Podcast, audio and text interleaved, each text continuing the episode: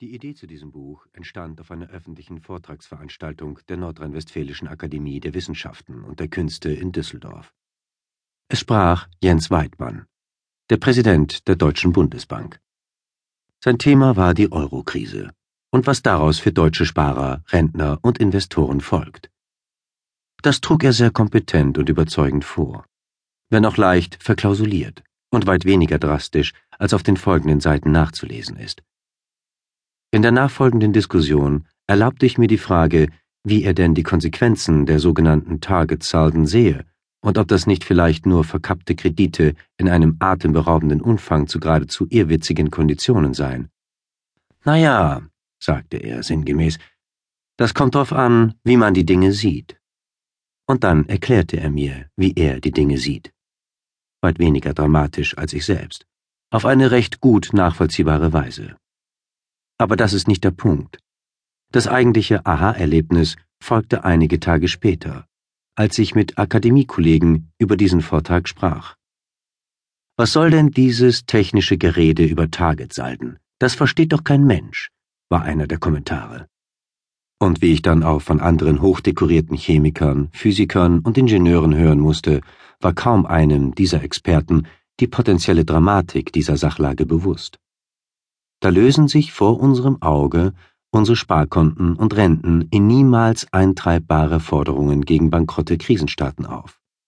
Und neun Zehntel der führenden Wissenschaftler des Landes stehen davor und sehen diese Krise nicht.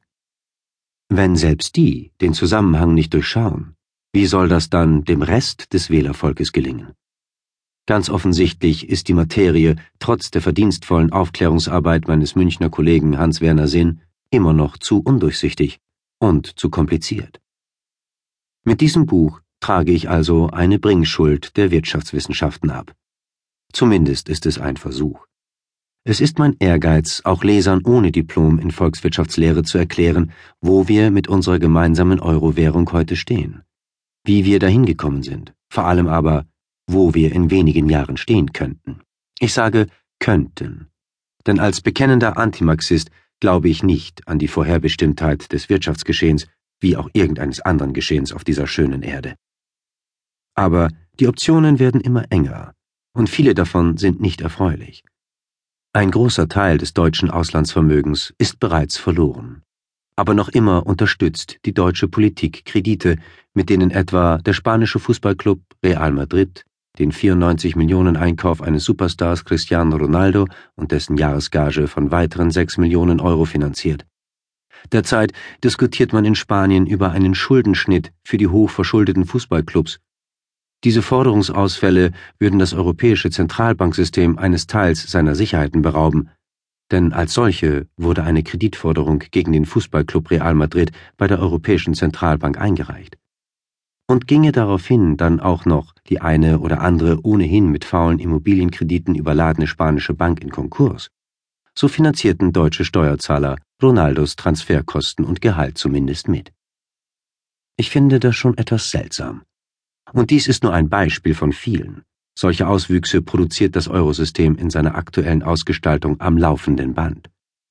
Viele Rettungsaktionen dienen unter anderem leider auch dazu, dass superreiche Bankpräsidenten sich weiterhin jährliche Millionenboni überweisen oder russische Wirtschaftskriminelle ihre nach Zypern geschmuggelten Milliarden auch in Zukunft ungestört genießen dürfen. Die in Deutschland so gefeierte Zwangsabgabe als Preis für die Bankenrettung ist für diese Leute nur ein Taschengeld.